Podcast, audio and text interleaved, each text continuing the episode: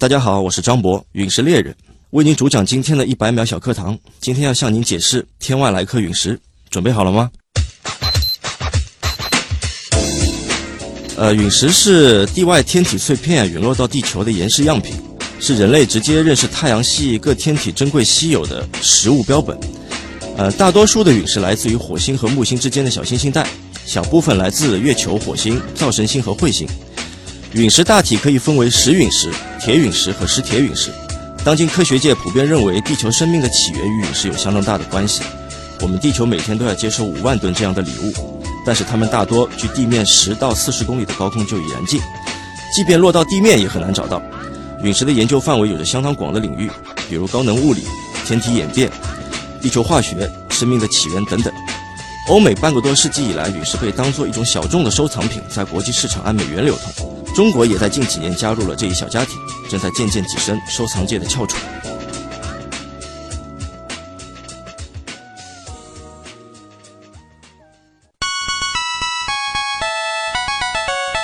节目准备好了吗？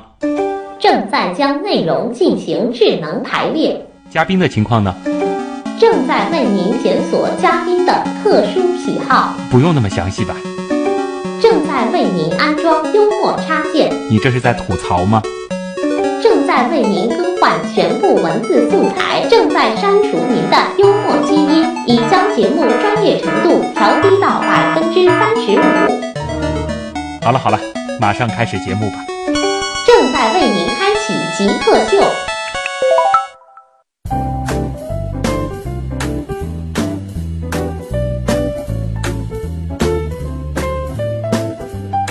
欢迎各位来到本周的极客秀。本节目是由上海市科委支持播出。大家好，我是在去年有幸拥有了人生中第一块陨石的旭东。大家好，我是收藏了几乎所有类别陨石的张博。我的一块对应张博的是几乎所有类别的陨石。那张博想问一下，就是这些类别大约是包含了多少种？主要大类分三种啊石陨石、铁陨石和石铁陨石。但是每一大类呢，又分很多细化的小类。比如说，石陨石它就分为球粒陨石和非球粒陨石、无球粒陨石。那铁陨石呢，分分异型的和非非分异型的，岩浆型的和非岩浆型的。那石铁陨石呢，主要是中铁陨石和橄榄陨石，这也是第二个之类。那旗下还分很多。所以对于你而言，是你是分到了最细的那个小类别，对，分到了最细的，几乎每一种都是每一种每一种。张博是非常有意思的一位陨石猎人啊，那他呢本身也是国际陨石学会的会员啊，也是国际陨石收藏家协会的会员，非常好玩的一位跟陨石相关的极客。那其实今天我们极客秀的主题也就非常的鲜明了啊，我们就是带大家来认识一下陨石。呃，先进入极速考场，我们先来认识一下张博是怎样一个人。极速考场。第一题是咱们的必答题啊，就是张博，你是怎么样定义极客的，以及自己曾经做过的最极客的事情是什么？极客在我的概念，我觉得他是异次元使者吧，或者异次元患者。曾经做过的最极客的事情，去美国五十一区追外星人，真干过这个？真干过，干过两次，追到了吗？呃，我没有追到，但是我飞机上可能拍到一些比较奇怪的照片。当然，这个我们只能说它为 UFO，这个是不明飞行物，嗯，不能就定义它为外星人，因为我们还是用科学的角度来判断这个问题。但是我我确实是看到过一些奇怪的现象是有的。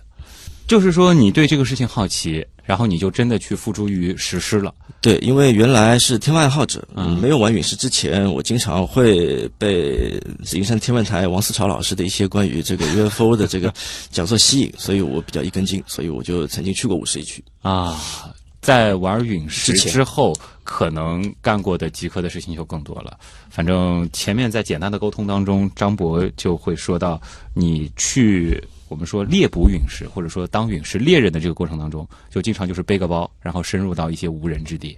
对，就是背上行囊，可能大部分情况下要开上一辆越野车啊，然后带上金属探测器，有点像孙悟空的金箍棒那种啊，然后就是感觉地球好似像普罗米修斯那种环境下的一个人的状态，这个星球就是一个星球和一个人，这简直太极客了。接下来让你找一个东西给极客代言，你觉得什么比较合适？为什么？因为你是陨石猎人，所以说找一类陨石，你看看有没有？呃，我找了一类非常特别的陨石啊，这类陨石叫宇宙尘。宇宙尘，对，所以为什么觉得宇宙城市比较适合极客呢？因为极客是一类嗯异次元的人类，所以说宇宙城呢，它是就好像隐藏在这个人群中的极客。嗯，因为首先它来自于另外一个世界，然后第二点呢，它看不见也摸不到，嗯，但却无处不在，宇宙城，也就是说，其实，在我们的生活环境的周遭，就在我们演播室的楼顶就有。只是说我们肉眼分辨不出它。对，因为从地球形成之初，宇宙城就在不断的降落到地面，所以说呢，我们任何一个建筑物的楼顶，只要这个建筑物时间够久、历史够久，你总是在上面可以找到宇宙的尘埃的，只是这个尘埃会很小，微米级或者纳米级，但它一定存在于那里。那宇宙尘有收藏价值吗？呃，宇宙尘有收藏价值，一定要分一个类的话，宇宙尘是一类陨石，它是一类微型陨石。啊，这个宇宙尘里面也包含了太阳系形成之初到现在的一些这个基本的这个这个信息。哇这以后方便了。要是说我送别人一颗陨石或者是一把陨石，我就跑到这种楼顶去摸一点灰什么的，就把这个灰拍在他手上。这里边有陨石，还是宇宙之初的这一些确实是有的，因为有很多英国的科学家或者美国的科学家，经常在一些古古宅啊，或者在一些老的建筑物楼上就收集这样的宇宙尘。这个很有意思啊。呃，有没有你自己特别喜欢的天文现象？小行星撞地球，当然了，这个是要在确保地球安全的情况下，就类似于不能太大，不能像恐龙大灭绝那样的，嗯但是一定要，首先它很美观，比如说像车里亚宾斯克是不错的，没有造成这个人员的伤害，伤害啊。然后造成了一些房屋的一些损毁和玻璃的一些破碎，嗯，但是整个它在天空划过的这个过程，它是相当的美的。所以我觉得，如果能够在一些人烟稀少的地方，能够亲眼目睹一次这样的陨石的陨落，我觉得是非常震撼的。就是说夜晚都被它划过天际时的那个亮光给照亮。对，可能整个星空那一瞬间可能会整个星空会窒息，我觉得银河可能都微不足道。哇！但是还没见过，呃，我没有见过，没有见过那么大规模、那么震撼的。流星雨见过，特别向往的是这一种天象。对。呃，刚才其实你给极客代言那道题里面选的是宇宙尘，那么作为收藏的这个陨石当中啊，你觉得最有意思的陨石是什么？我觉得最有意思的可能是宁强陨石，这是一块来自中国宁强县的陨石。嗯，因为陨石的种类有很多，那为什么这块特别呢？这块陨石定义在碳质球粒陨石，但是我们一般陨石数据库里面的大类的陨石呢，都会有很多其他的陨石可以跟它做配对的。嗯，就是比如说中国找到这一块，在其他国家可能也会找到类似的，但是宁强这块陨石它并没有找到任何一块可以跟它做配对的，而且宁强陨石跟其他陨石不同，嗯其他陨石比如说铁陨石它比较坚硬，石陨石呢它是因为石质和一些金属夹杂，包括小行星陨石它是没有磁性的，但是凝香陨石它的质地非常的稀疏松散。如果你用一手去触摸它的话，可能它会掉渣。所以这样的一块陨石，我们可能科学界更多的偏向于它来自于一颗彗星。啊，所以从彗星上面来到地球的陨石，那数量其实是相当少的。嗯所以说，我们碳质球粒里面可能有一部分类似这样结构松散的陨石，我们可能定义它是来自于彗星。那么我们知道彗星有长轴和短轴，嗯，那么如果假设是短轴的，那么我们可能经常会见到；如果是长轴的话呢，那可能要是来自于遥远的这个柯伊伯带啊，可能甚至于奥特星云，嗯，那它的距离是很远。所以说，这样的一块陨石，我觉得是比较特别的。你就觉得首先，他从很远的地方过来，对然后他又特别特别的，其实材质又完全有点脆弱，说起，来非常的脆弱。有的时候我们说这个看流星雨的时候对，会看到一两颗这个火流星，对，但是这东西它最后还能到地上，对，还能够收藏在我们的这个柜子当中，对哦这个感觉真的是不一样啊。下一题是和你个人有关啊，就是说你最后一个学历的毕业论文写的是什么？还记得吗？呃，我记得我写的是国际经济法，我学的是法学，所以你根本不是学天文什么出身，呃，完全跟天文没关系，学的是法律，学的是法律。然后做的是国际经济法。对，那毕业之后干过跟法律有关的事儿吗？呃，毕业之后我干过跟法律有关的事情，我在这个事务所实习过，啊，但是因为我本身我觉得是性格的问题，嗯，我可能不太适合从事法律工作。然后之后就是因为家里是做珠宝的，嗯，所以说最终还是在帮家里打理珠宝生意。那天文爱好者这个标签在你身上持续了多久了？天文爱好者从从念大学的时候就开始了，原来是喜欢玩户外，嗯然后喜欢玩天文，也玩过一段时间摇滚乐。的确，大家如果看到张博本人啊，就会知道是非常非常有这个个人特色的一个一个形象。对，念大学的时候就经常玩户外，嗯就基本上中国跟一些户外有关的地方，只要难度高的都会去。然后在玩户外的过程中，喜欢拍摄星空、嗯银河，所以说自己是一个天文爱好者跟户外爱好者的结合体。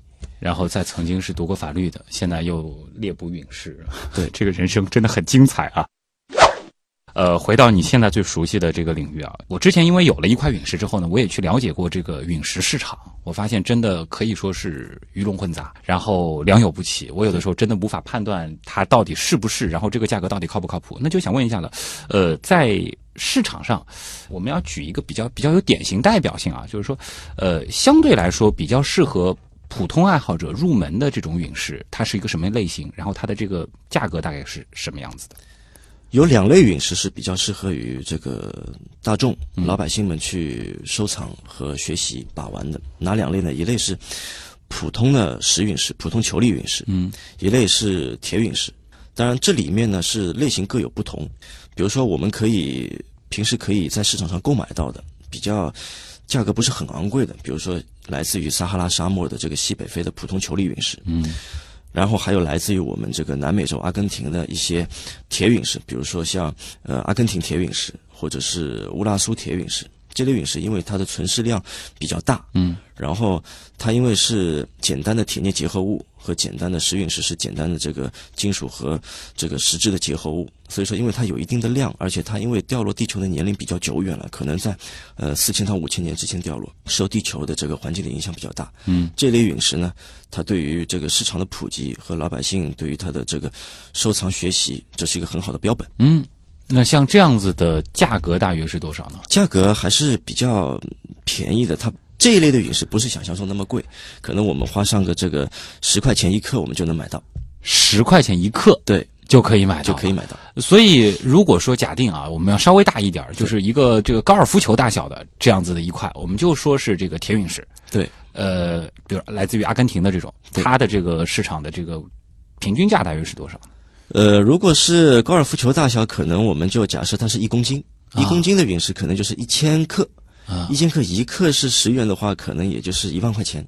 一万块钱。对，哎呦，这个数字稍稍有一点尴尬啊，就是为什么呢？因为我们的后半部分的问题就是，现在张伯您一年的收入大约能够买多少颗这样高尔夫球大小的阿根廷陨石？呃，我我不会去疯狂的购买阿根廷陨石，嗯但是如果一定要算一个量的话，可能我们就这样吧，几十颗、几百颗、几千颗，还是几颗？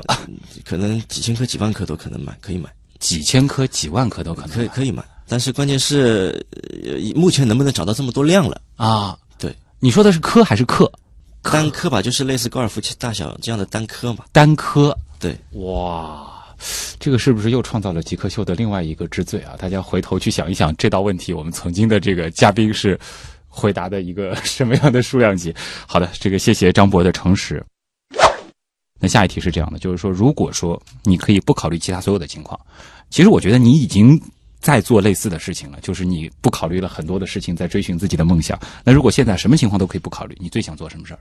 所以我比较倾向于去南极，嗯，因为我觉得这个地方是我没有踏足过的，所以说我想去南极看一看，能不能找到南极能不能找到陨石。这是你现在最想去干的一件事情。对对，那如果说这个问题再进一步升级啊，假定我们节目组有一种这个通天的能力，比如说我们曾经把嘉宾送到过火星，或者说让他这个穿越回几千年前去看一看古代，那这样子的情况下，你最想实现一个什么样的愿望如果这样的话，我可能考虑更远一点，可能跟地球没有关系吧。啊？我可能想去想出柯伊伯带或者奥特星云看一看吧。哇，直接要出太阳系了，等于。对，然后从那个地方是回望太阳呢，还是说就继续向宇宙深空去感觉一下了？我可能回望一下太阳系吧，我看看，我寻找一下渺小和宏大的感觉是什么样的。哦，很有诗意的一个场景啊。好的，这里是正在为您播出当中的极客秀。今天做客我们节目的极客呢，是一位知名的陨石猎人张博。呃，一小段广告之后，我们和张博好好的来聊聊科学，聊聊陨石。极客高科学。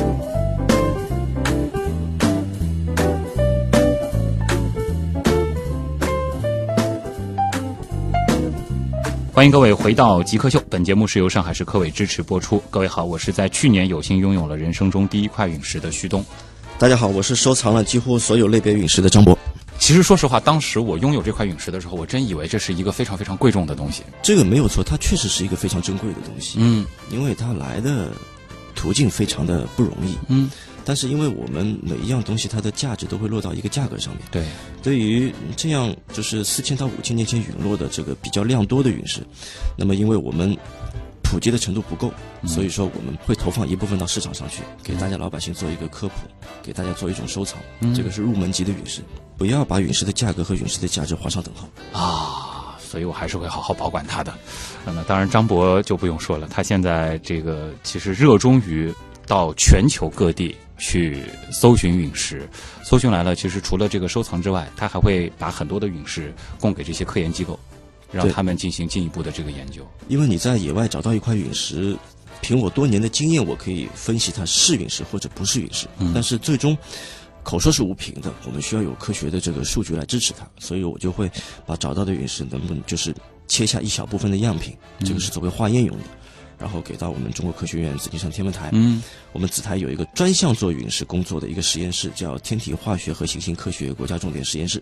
这个是由我们这个国家的这个陨石权威徐伟彪老师所带领的这个团队。嗯所以他们每天都会去吸收国际上的一些陨石的这个切片和样本来做分析，最终提交国际陨石学会做命名。嗯，所以你现在凭你自己的这个搜寻，你找到的这个陨石，确定它是陨石的这个准确率有多少？百分之九十九点九，百分之九十九点九。因为我只找到了一块陨石，它不是陨石，其他的都是陨石。哇，那很厉害啊！就从你开始去找，几乎找到的每一块都是了。最初我买的一块陨石，它不是陨石，那是很早之年前了，这个是交的学费。之后所有找到的陨石和所有再去交换的陨石，或者是购买的陨石，嗯百分之一百都是。哇，这个其实经验的积累，同时还是有很多的一些理论，才能让你去判断它是不是。因为陨石陨落它有它的固态的痕迹，嗯它要这个经过我们地球的大气层，它经过大气层以后呢，它势必会跟我们大气层产生摩擦，嗯，摩擦的时候呢，它就会形成陨石陨落过程的一个特定的一个痕迹。高温摩擦以后，它会形成熔壳、熔壳，那个是黝黑的。那么剩下以后呢，因为大气层它陨落过程中，它这个角度的关系，会给陨石本身造成一些气印，大概像拇指大小的这样的气印是按上去的，啊这个是大气层按上去的。我们会觉得是坑坑洼洼的，对这个是在大气摩擦的过程的过程中，大气层冲击形成的。啊。那么这是两点最特别的。绝大部分的陨石是可以用这个磁铁来判断的，因为陨石内部不管是铁陨石也好，还是这个普通球粒的石陨石也好，它内部是含金属的。嗯那么含金属的陨石呢，你拿一块磁铁能够吸附上。啊，那么这个只是一种辅助的判断的手段，不是说有磁性的一定是陨不石是有磁性，对，地球有很多石头都是有磁性的，对比如说铁矿石啊、基性岩都有磁性。那么判断一块陨石的磁性，只是判断这个石头是否是陨石的一个辅助的标准，嗯它不是绝对标准。所以我们老百姓很多都会拿了块石头，我觉得啊，这个石头我能被吸住，它就是块陨石，其实是不对的。嗯，还有其他的一些可能就更多的就是说不是简单的一两句话就经验了讲清楚了。其他的可能，比如说我们有来自火星的，有来自月球的，甚至于我们太阳系的第四号小行星造神星，嗯，甚至于来自于我们彗星的陨石。但凡来自这样的星球的陨石，因为这样的星球都有地质构造，那陨石的这个都会分异，那么它的铁部分慢慢慢慢就会沉到地心部分，嗯那么剩下它可能本身就没有铁了。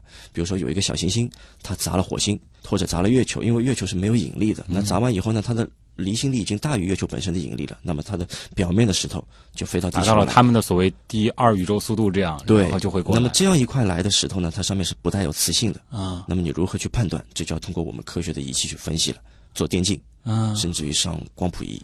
是不是说就是你的经验再老道，你拿到手上，如果说不进行最后的这个科学分析，你也不能够确保它就是一块陨石的。对就是哪怕这块确实就是陨石，嗯，也得不到国际科学界的认可，它是一定要走最后一的那定要走这个流程的。才能够算成对是陨石的。找到石头切片，切片交给我们国家的这个这个专业陨石机构做化验，化验以后呢，提交到国际陨石命名委员会。国际陨石命名委员会有很多国家的科学家会组成一个团队，嗯然后委员会，然后再去对这样一块石头再做他们的分析。如果全部认可这样一块石头，再进入数据库。啊，那问一个和科研有关的问题啊，就是说对人类来说，研究这些陨石它到底有怎样的意义呢？呃，研究陨陨石的意义其实很大的，它可以告诉我们人类太阳系的演化，它对于我们人类的这个生活也会有很大的帮助。比如说，呃，我们人类可能是到直到一九四零年才知道地球的年龄的。嗯，那么知道地球的年龄四十五亿年，就是通过于研究一块陨石，这个来自于美国巴林杰陨石坑的陨石，它就可以用 Diablo 啊，研究这块陨石，我们才最终知道地球其实有四十五亿年的年龄。所以说，从科学的角度来说，这个陨石可以带给人类，因为我们有很多的陨石还没有去做很具体的这个科学的它。有点像是来自太空的时间胶囊。对，它记录了宇宙的信息，然后跟地球这么巨大的一个球体做一种对比，那么我们就可以知道，地球在我们太阳系中形成的时间到底有多久。啊，而且，比如说这样一块陨石也是造福人类的。对，那么怎么说造福人类呢？比如说，早在上世纪的时候，美国美国很多人，这个汽车加汽油都是用用含铅的。嗯，我们知道铅是一种剧毒，对，铅这种东西是不能被人体所大量的吸收的，嗯否则就会导致死亡。嗯，那么当年呢，美国很多的这个汽油里面是含铅，包括很多的工业的水管，包括很多的食品的用餐的工具都是含铅的。那么因为当时不知道，嗯，所以说人当时的这个美国人是在一种巨大的这个对人体是不好的环境下生活的。那么就是因为研究这样一块陨石，彼得森我们一个很好的一个陨石科学家，他研究这块陨石长达二十年。就是经过二十年和这个石油、这个汽油的这个买卖单位做一些斗争，然后最终把这个课题交到了我们联合国的这个健康健康的联合会，然后最终确定这个汽油里面的这个铅是不能够公开买卖的。是在他研究陨石的过程当中发现的。对，发现的，而且赞资助他研究陨石的还是一家石油单位和汽油单位。哦所以，但是他在这个研究过程中发现这个东西对人体是有剧毒的，所以他为了造福人类，所以说长达二十年的时间跟自己的赞助商在做斗争，然后赞助商在十九年的时间里面都把他的这个赞助的来源切断了。这个算是研究陨石带来的一个副产品，但对人类有积极的意义造福人。类。当然，另外一个角度，其实我觉得也挺有意思，就是我去年其实在，呃，拥有这个陨石之后呢，我也是对陨石其实进行了一些这个知识的检索。当时呢，我就特别震撼，就是没想到陨石它的这个来源有那么多，然后有很多竟然是来自于小行星的。就比如说你前面提到的造神星。对。那么以现在我们的这个深空的这个探测能力，其实有很多的地方我们还没有办法大量的探测器过去，然后把那些样本给采回来。但是其实，在很早以前，已经通过各种自然的作用，这些东西就送到了地球上。对，那成本就降低了。想象一下，如果我们要去火星拿一块火星表面的石头回来，那要经过什么样的过程呢？首先你要造火箭，然后你要造太空飞船，然后你要造那个着陆舱，嗯，然后你要造那个火星探测车。那这四个步序下来，我觉得这个可能会花费掉很多的财力。我们说绕路的人回到火星，现在其实是否回都能够成还没有呢功的回来？对，那我们还没有在这个范围内讲这个问题。是就是包括美国只是只是登了一次月球，嗯他觉得这个成本太高了啊。那么但是陨石呢，它很好，它是一个天然的，自己不需要人类去花去成本的。那么因为天体的这个撞击作用，那么导致它来到了地球。嗯，那么这样一块石头如果可以被人类找到，那么我们就可以零成本的去探索火星、探索月球、探索小行星，甚至于彗星。对，只要有你这样的陨石猎人去找。对，那还想请教一下，就是说。我国算是一个陨石大国嘛？因为你刚才提到了，比如说常见的像是撒哈拉有很多，然后阿根廷有很多。对那么中国的情况呢？呃，中国实际是个陨石大国，因为中国是幅员比较辽阔，它有九百六十万平方公里。嗯，那我国的陨石呢，我大概做了一个基本的一个数据啊，就是从一一七六一年以来啊，这个国际陨石学会的这个官方的数据库里面，大概有两百三十四条成功命名的这个陨石记录。嗯，那么其中呢，包括这个一个陨石坑和六处六十五场陨石雨，这个是中国范围的。嗯，那么其中有五场呢是超大的陨石雨，就是等于是我国有一个非常特别的一个一个环境，就是在我们的新疆、内蒙和西藏地区。这其实，比如说啊，我们我们中国是坐拥世界最大的石陨石，就是吉林陨石，嗯，它有一点七吨。那么剩下的呢，这个吉林陨石呢，又是我们这个全球最大的石陨石雨，那场陨石雨。那么再者呢，就是中国有就全世界第四大的铁陨石，叫银骆驼，二十八吨，它位于我们中国的这个新疆地质矿产博物馆。那么围绕银骆驼的故事呢，又演演化出了两个非常大的新闻，这个是什么呢？一个是全球最大的陨石雨，铁陨石雨；全球最大的石陨石雨在我们中国的吉林，全球最大的铁陨石雨在我们中国的新疆。所以说，我们中国坐拥两大陨石雨。那很丰富啊，很丰富，石陨石和铁陨石，而且还没有结束。全球最长的陨石陨落带也在我们中国的新疆阿勒泰地区，长达四百三十公里。所以说，中国如果一定要说世界之最的话，陨石上是可以称为翘楚的。但是反倒是我们国内可能在民间对于陨石的关注，对配不上这个世界之最。是的，那直到陨，直到可能是在二零一二年的时候，中国才慢慢的进入这个陨石的这个认知和认可。因为之前我可能从零八年、零九年玩陨石的时候，基本上是很少有人玩陨石。嗯，为什么呢？因为二零一二年的时候，有一场陨石是陨落在我们青海的这个西宁。叫西宁陨石，然后紧接着隔了一年的同一个差不多的时间呢，又在二零一三年的二月十五日，车里亚宾斯克陨石陨落。那个是太震撼了。对，一四年又把车里亚宾斯克的陨石作为这个索契冬奥会的奖牌，来发给当天的这个奥运的冠军。那么这样一个过程呢，因为有很多的这个国际的媒体在做报道，所以说中国从一二年、一三年、一四年开始，慢慢走上了这个陨石的这个国际舞台，就有更多的人开始关注关注陨石了。而陨石这个事情，可能靠一小支科研团队是远远不够的。陨石的科研团队，中国很早就有，嗯比如说中国从一九六三年开始就建立了陨石的团队，当时是中国科学院的这个这个地质科考队。那么当时陨石呢，只是因为认知程度不够，研究的能力不够，嗯，只是为了搜集，分类都没有。那么一直搁置了很多年，然后直到我们中国科学院紫金山天文台，当时最早王思王思潮老师，他是负责这个紫台陨石的这个保存的，但是也没有做太多的这个研究工作。嗯，直到徐伟彪老师回来，因为徐伟彪老师原来是，呃，美国加州理工专门研究陨石的啊。然后直到百人计划的时候，中国百人计划请一批海外的科学家要引进，那么徐老师就是当年的百人计划中的一个。那么直到徐老师回来以后呢，才把中国的这个陨石的分析、化验、实验才来完成。张博呢是一个知名的陨石猎人，他是国际陨石学会的会员。呃，在二零零八年开始，他就投身陨石领域了。其实我特别想和大家分享的，就是说你是怎么样进入陨石这个坑的。这个经历我觉得很神奇啊！就之前是学法律的，对然后之后玩户外，然后比较喜欢拍这个星空。对但是这个其实到陨石还是有一定距离的。是什么样的一个契机呢？实际要感谢户外和天文这两个爱好。我有一年，我记得二零零九年初的时候，我是在南海骑行，东面的海棠湾往西面的烧气港环岛。然后大概我租了辆自行车，大概骑到第三天或者第四天的晚上，因为那天晚上我是搭了帐篷住在南海边的。好爽 对，那天晚上跟渔民喝酒喝多了，啊！喝多了以后半夜两点三点差不多这个时间我起夜，然后我就正对着南海嘛，嗯，然后我朦朦胧胧间我就看到天上有三个球划过去了。这个三个球是不是火球？但是呢，又不像我们传统的这个看的流星雨这样的这个细，嗯它是有一点有一点光亮的。所以我就觉得很奇怪啊！我就我我一直搞不懂。我见过最震撼的一次是两千年的这个狮子座流星雨大爆发，按理说你见过那个，就不会对这个有特别的就不会有太多的兴趣。但是那天晚上见到那三颗呢，特别的明亮，嗯，速度又特别的快，基本上可能是二十到三十公里每秒钟的速度。我就没有睡着，我一晚上都在想这个事情。我说我在想，因为我看到的时候不是很高的高空，又不像流星雨，然后它可能是比较低空的。然后我想它掉下来是不是有一个东西？那这个东西掉到海里以后，如果真要去找，不计任何代价找，能不能找到这个东西？它长的是什么样？我就在思索这个问题。然后第二天一早，我就我就不再想去进行我原来的计划，就是环岛骑行了。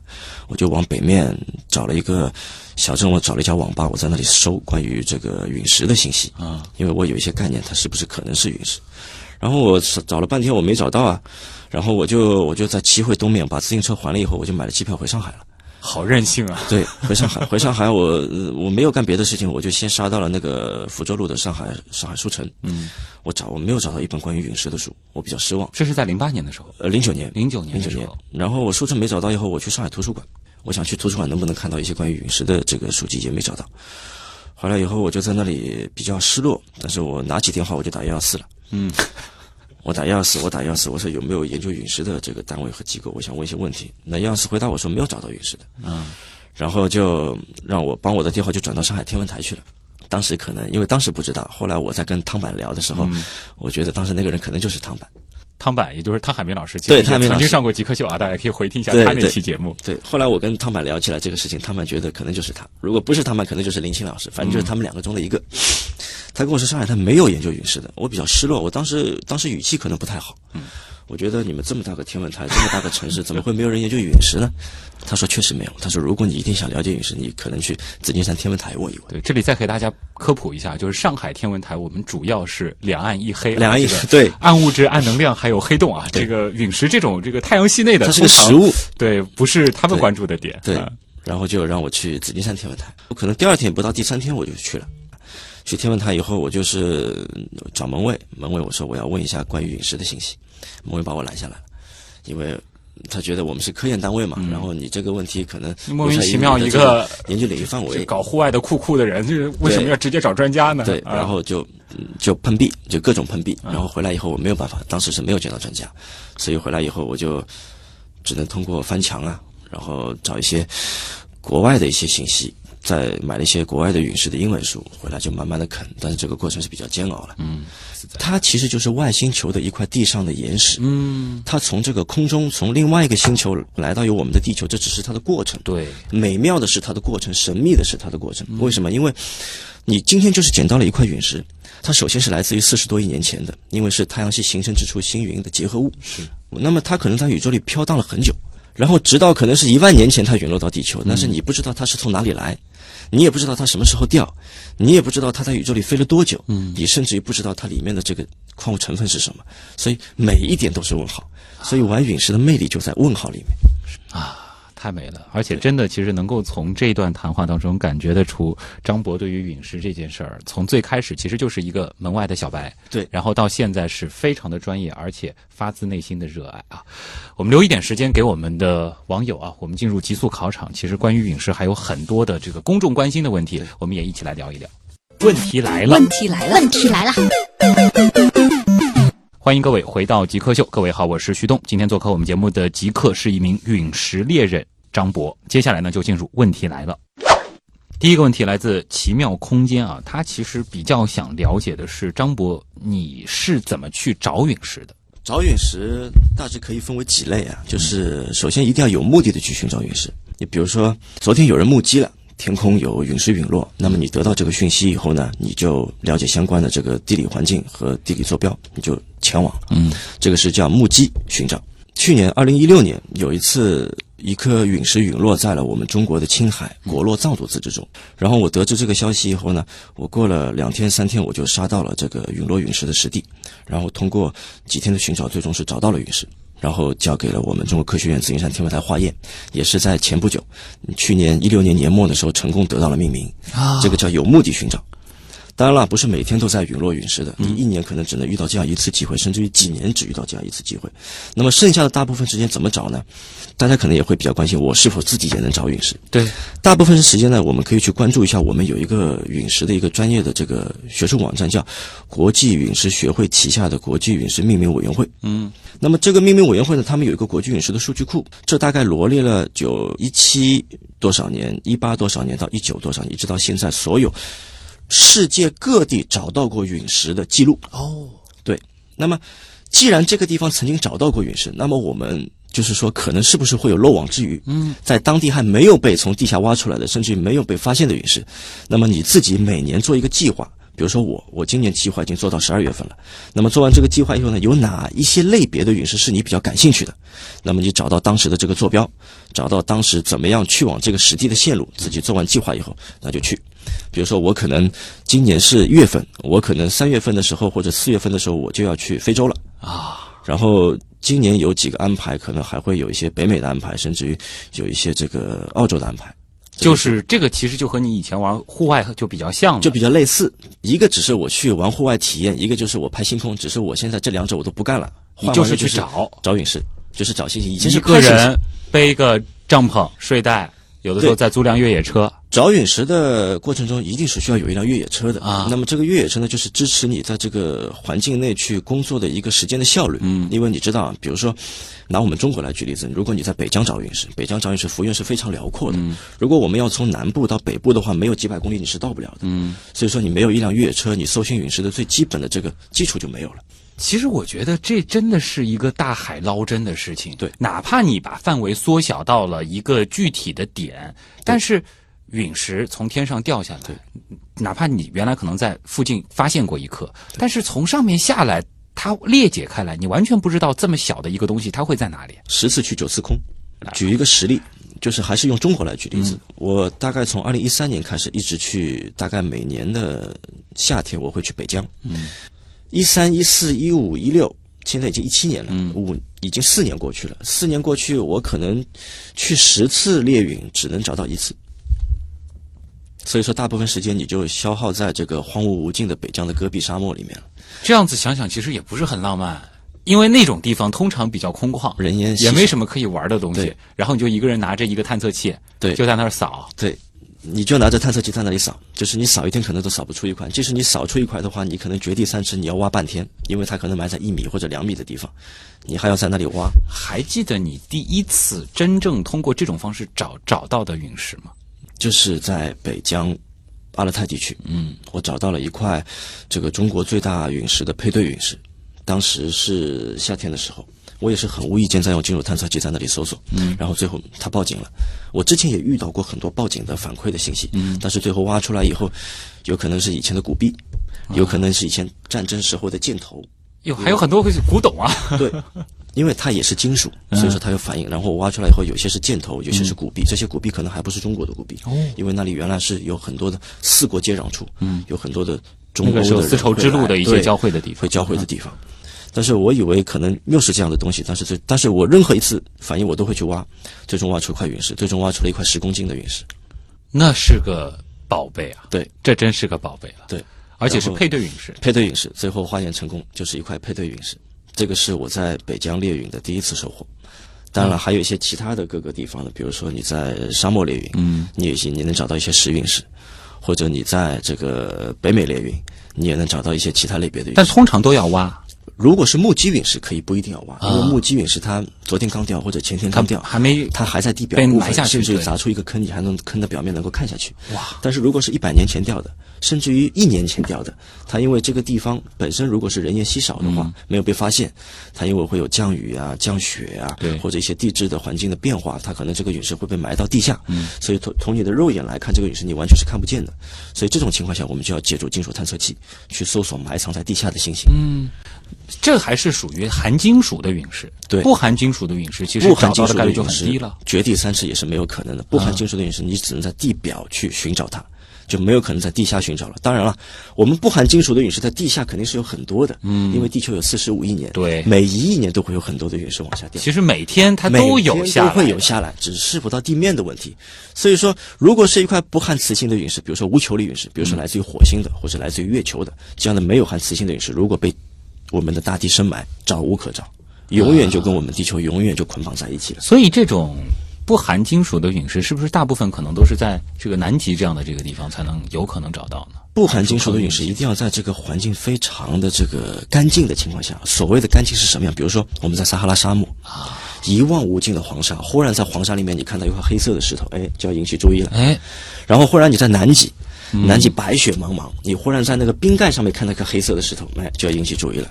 再者，比如说我们在西伯利亚的冰原，那西伯利亚的冰原上面全是雪，茫茫的白雪，忽然之间你看到白雪里面有一个窟窿，这个窟窿一看下面有块石头，所以这种对于绝大部分生物或者说人类来说是地狱的地方，对于找陨石那是一个天堂，因为那是陨石的富集地。首先那里是没有太多的城市化，又没有太多的人，所以说从那个地方形成之初。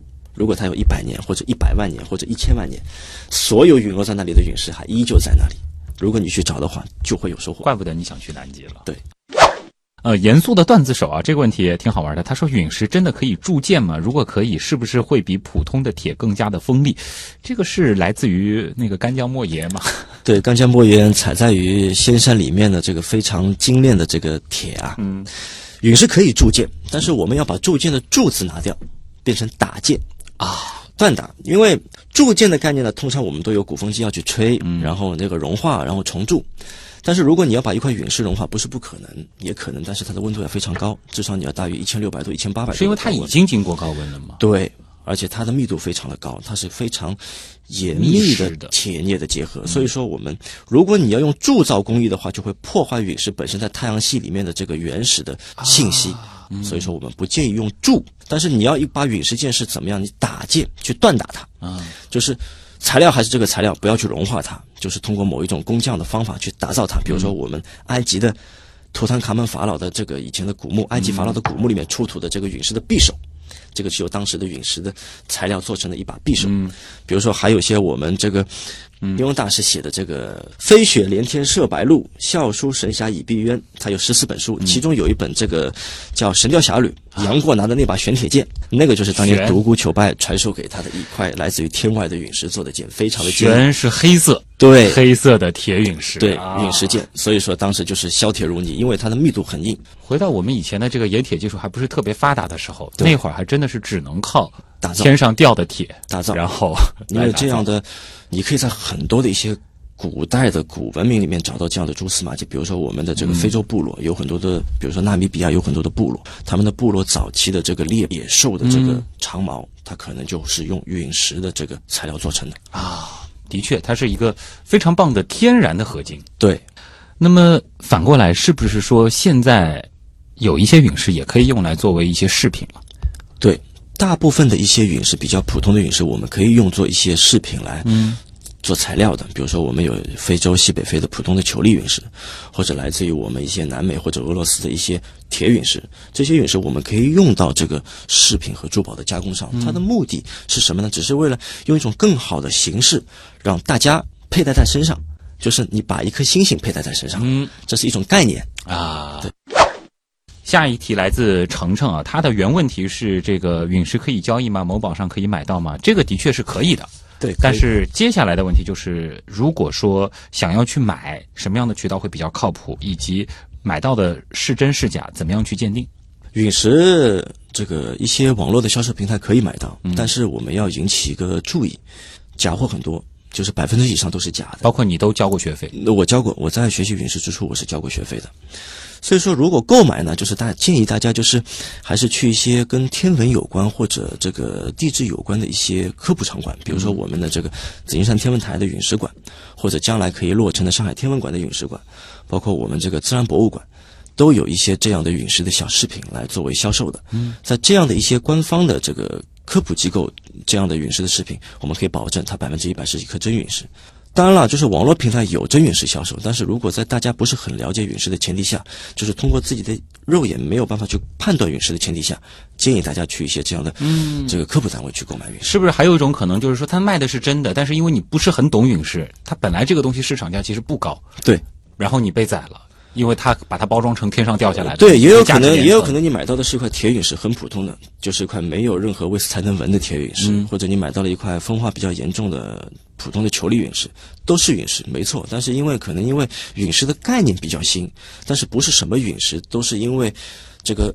元素的不同和它的这个陨落的这个质量不同，嗯，它的价格是有很大差异的。所以陨石上如果能够直接看到维斯泰登纹的话，它相对是比较有收藏意义的。对我们有方法可以直接看到威斯泰登纹，但需要用一些化学的方法去去处理它。比如说，我们如果你想看的话，自己首先要配一瓶硝酸啊，对，你要配一些酒精，百分之九十九的这个工业化的酒精，我们来做一个配比，百分之九十的酒精加百分之十的硝酸，我们就可以做出一种腐蚀剂。这种腐蚀剂涂在铁陨石的表面，我们就可以把它洗出来，洗出来就可以看到铁陨石的纹理。每一类的铁陨石的纹理都各有不同的，那么落到市场上价格也会不同。对，这里忘了让张博给大家科普一下了。刚刚其实涉及到了跟陨石有关的一个挺专业的名词啊，就是维斯台登纹。对这个它是怎么样形成的？维斯台登纹是这个石头，因为这个我们太阳系形成之初啊，所以不同的这个星云的冷凝结，基本上我们现在国际陨石界有一个喜欢通常的说法，就是大概在宇宙环境里面每降低一度，每一百万年的时间降低一度，就会形成这样的维斯台登的结晶效应。嗯，所以说，你看到一条这样的维斯台登纹，可能它这个结晶的时间是非常漫长的，可能要演变到一百万年的时间。这样子的话，它的这个观赏性就很强了。，对，有点类似于我们树的年轮，年轮，对啊，来自星星的年轮，来自星星的年轮。这个很浪漫啊。所以说，其实像刚才他的那个问题，我们还能够解读出来的一个比较重要的信息，就是大家也不要觉得，就是说手上有一块陨石，这就是天价的某种宝贝，可以让你一夜暴富的。对我每天都会遇到很多全国各地的新友，包括其他国家的一些天文爱好者来给我看一些陨石的照片，来问我，甚至于到我工作室来给我看。嗯，可能一百块里面，可能九十九块都不是陨石。我这么多年没有遇到过几块真陨石。我分析了一下来找我的这些天文爱好者或者是陨石爱好者的心理是什么呢？他们都是觉得指甲盖大小的一块陨石，他们都觉得可能是上百万或者上千万的。哇，我也发财了。对，就是这个呢，可能是这个大家对于陨石的这种一种憧憬，当然是好的。但是我们是要讲这讲究科学，陨石不是大家想象成这个样子的。嗯，当然了，很贵的陨石是有的，比如说我们的黑美人 Black Beauty，那确实是因为它是唯一非常稀少的火星角砾岩。嗯，比如说我们月球的玄武岩陨石，那是非常昂贵的，这些因为来之不易。但是呢，我们大部分的陨石是来自于我们的火木之间的小行星带的。嗯，这样的小行星带里面，你会看到很多大大小小的天体围绕这一条小行星带在运转。所以说，如果一旦相互撞击，如果一旦轨道脱离，它就有可能有三百六十度分之一的可能往地球的方向来。那么陨落到地球以后，随着地球四十五年的日积月累，可能我们会有一部分储量是普通球粒陨石，甚至于铁陨石。那么这样的陨石呢，因为它有量，然后它陨落地球的年龄比较长，它受地球环境的影响比较大，所以说我们用来作为是一种市场的科普，那老百姓的一种基本的这个对陨石的入门是一种非常好的标本。对我们把它认为一种标本，并不上升到收藏品。说白了，它只是来自其他天体上的普通的石头。普通的石头，嗯，就是如果要定义一块陨石的这个它是否是收藏品，那需要承载很多故事的，嗯，就是当然了，不是很多陨石都是用买卖的，有些陨石是收藏品。比如说，我们举个这个月球玄武岩的例子，月月球的玄武岩是怎么来的？玄武岩都在地下的，它把地下的玄武岩通过火山爆发爆到了地面，那么又因为其他的来的小行星撞击了。爆发到地面的这个局部的月球的范围，把这个玄武岩砸出来了，然后陨落到地球。这个过程非常难，就是你拿到了一块月球的这个火山喷发的玄武岩，这个是难。这个过程就是天文的现象非常的难，而且又非常的少。这样的陨石就是收藏级的。再者刚才介绍的宁强，包括这个黑美人，嗯，包括一些异常的一些，比如说威斯坦这么非常异常的一些铁陨石，那这些都是收藏级的。那么大部分呢，就是。呃，陨落我们可以把它变成为一种陨石的标本，嗯，可以作为我们的科普。对，从这个角度而言的话，其实组成地球的。本身很多很多的东西，也是太阳系最初的那些陨石的一个聚合。从这个角度看，我们地球就是一块大行星。对，它将来也会变成一颗。如果要如果要把这个范围讲得很大的话，如果太阳一旦这个寿终正寝了，嗯，这个引力坍塌了，当然了，我们地球最终会被太阳吞噬。但是如果我们假设另外一种可能，它是没有被太阳吞噬的话，它会脱离，它可能就会变成一个很大的陨石，到别的地方去。从这个角度而言，我们也生活在一颗未来的这个准的陨石上啊。好。最后一题啊，就是神奇的贝多芬，这个也很实用啊。因为其实你前面也提到，在零九年的时候，就是汉字领域吧，中文领域，对对，其实跟陨石相关的一些入门的书籍或者是影像资料是并不是特别多的，几乎。现在好一点吗？现在好了，现在我们这个天文爱好者或者陨石爱好者可以通过一本书去了解一些基本的陨石的基础知识。这个是来自于我们这个徐伟彪老师写的一本《天外来客陨石》。就叫天外来客，天外来客陨石，它里面呢就是告诉大家陨石的一些基本的分类，嗯，然后怎么样来判断陨石内部的这个矿物的组成，包括如何用肉眼来观察一块陨石，教你一些基本的判断的方法。还举了一些这个国内外比较知名的一些陨石啊，要入陨石这个坑，这本书是可以的。对，这本这本书是一本比较好的一本宝典。哎，还真是个陨石坑啊！对，这个是双关的。